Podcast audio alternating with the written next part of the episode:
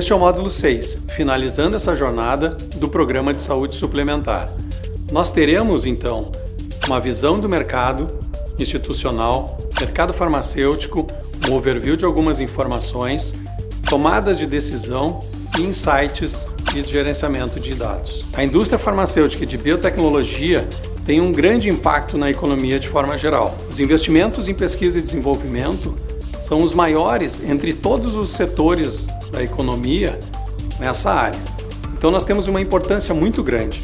Na América Latina nós vemos crescendo 14% ao ano em média nos últimos anos.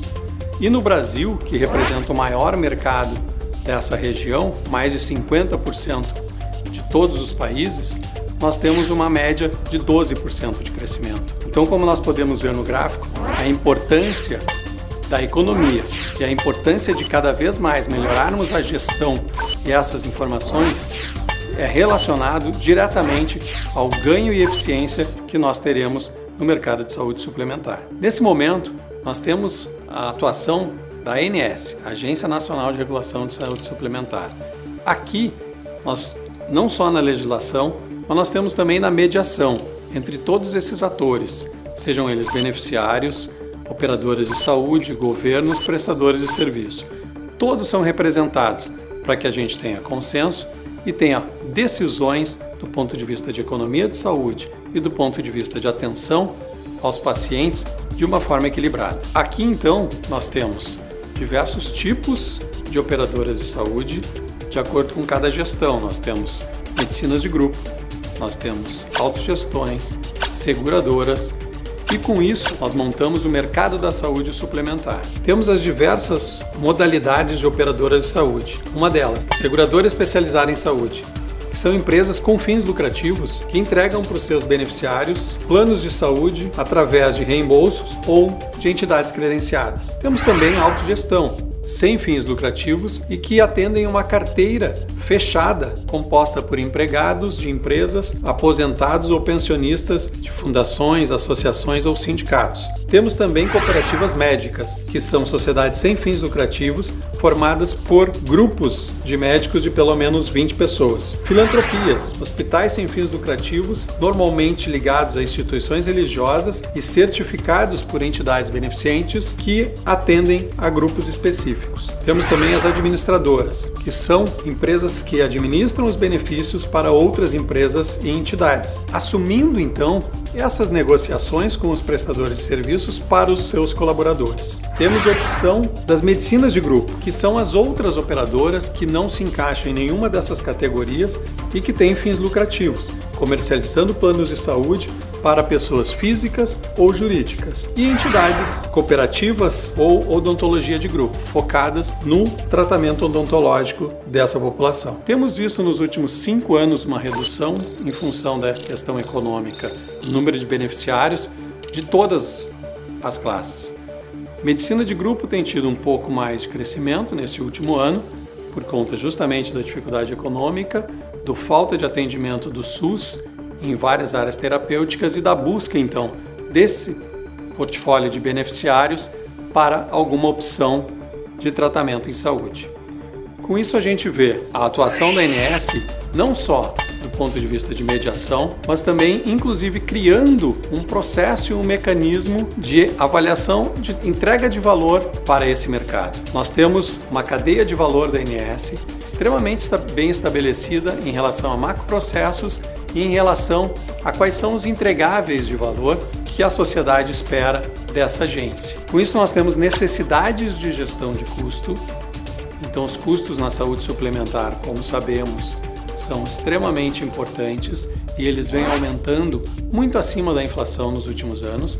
O ano passado, por exemplo, nós tivemos um custo cinco vezes maior do que a inflação oficial, a ordem de 20% de uma inflação médica, como nós chamamos, que impacta demais na gestão dessas operadoras.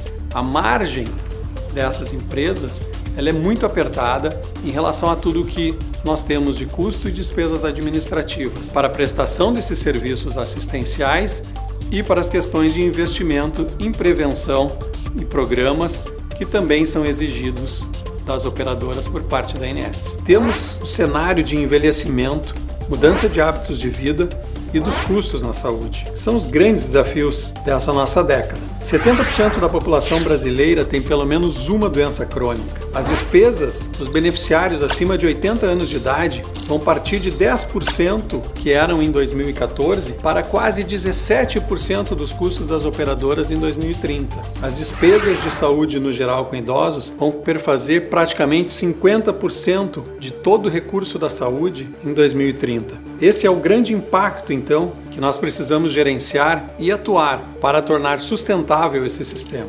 Focamos então em cuidados integrados como uma das estratégias para aumentar o acesso e a efetividade desses atores na saúde suplementar.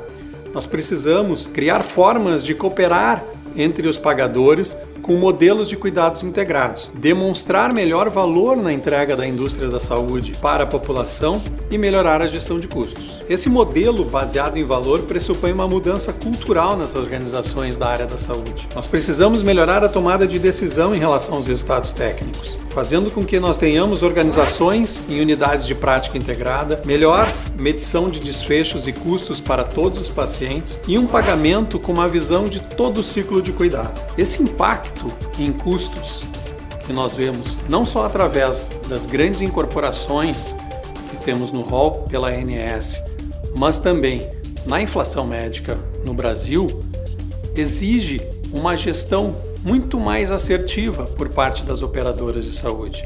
E essa relação é uma relação complexa. Infelizmente, nós não temos uma transparência no sistema de saúde do Brasil que permita com que operadoras prestadores de serviço troquem essas informações para que nós consigamos gerenciar os custos e a economia em saúde de uma forma assertiva. O impacto dessas incorporações por parte da ANS afetam diretamente então o sistema e a gestão dessas operadoras.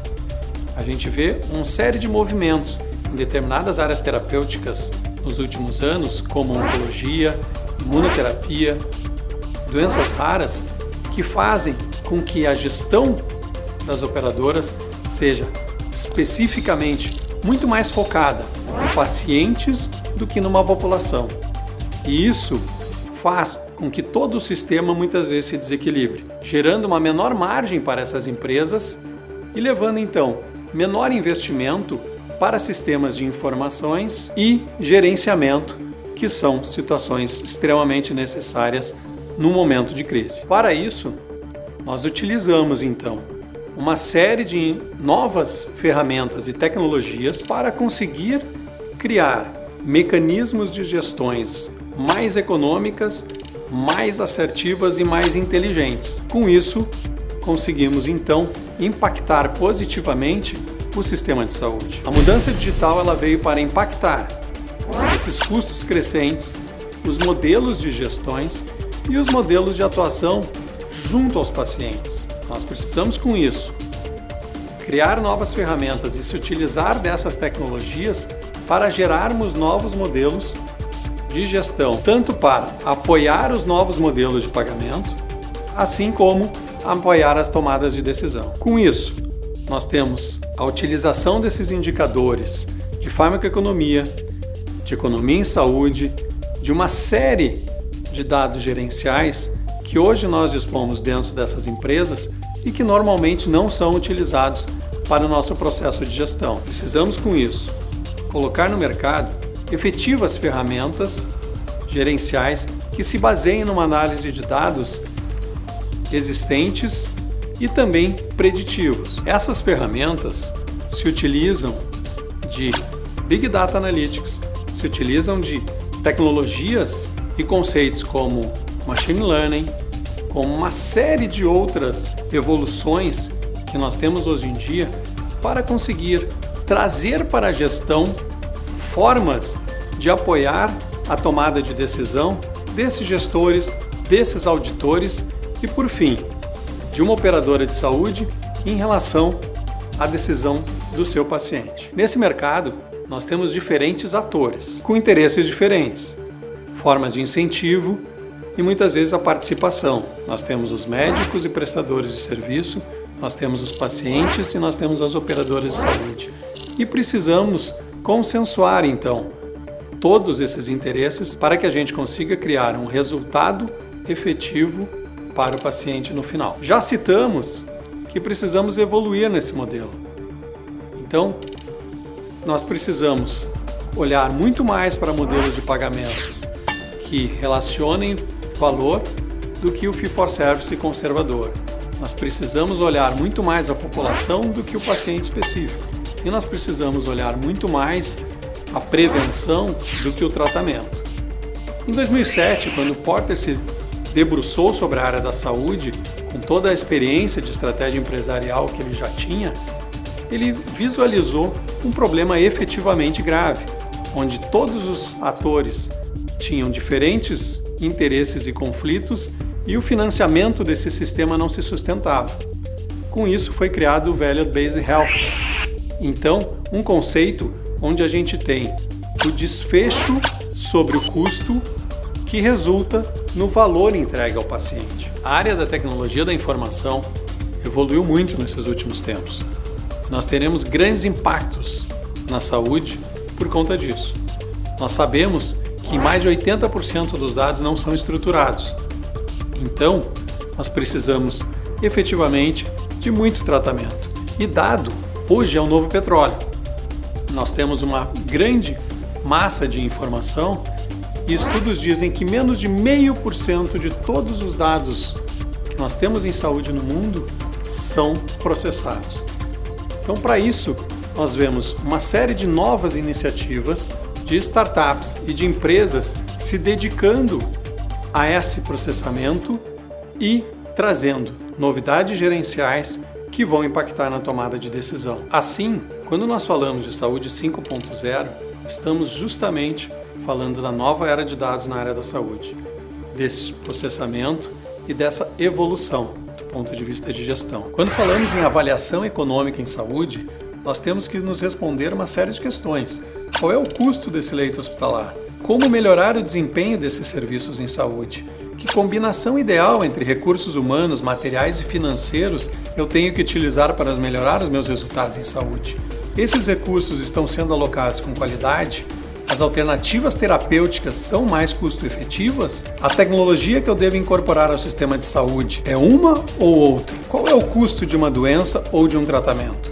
Com isso, nós temos uma série de casos e exemplos, não só no Brasil, mas principalmente fora dele, de empresas que trouxeram ganhos efetivos no gerenciamento de informações para processos farmacêuticos, desenvolvimento de nossos produtos e até mesmo para atenção ao paciente.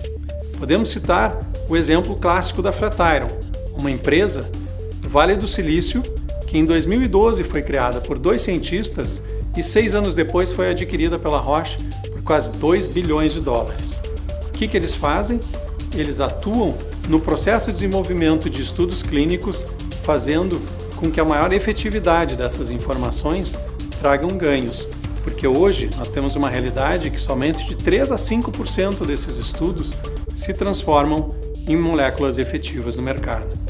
Com isso, a tomada de decisão fica muito mais profissionalizada, fica muito mais efetiva. Nós temos algumas pesquisas na McKinsey, por exemplo, recentemente da área da saúde, que dizem que menos de 20% das nossas tomadas de decisão em relação a investimentos, em relação a novos processos, em relação a novos produtos, são tomadas com base em dados, são tomadas com base em informações analíticas.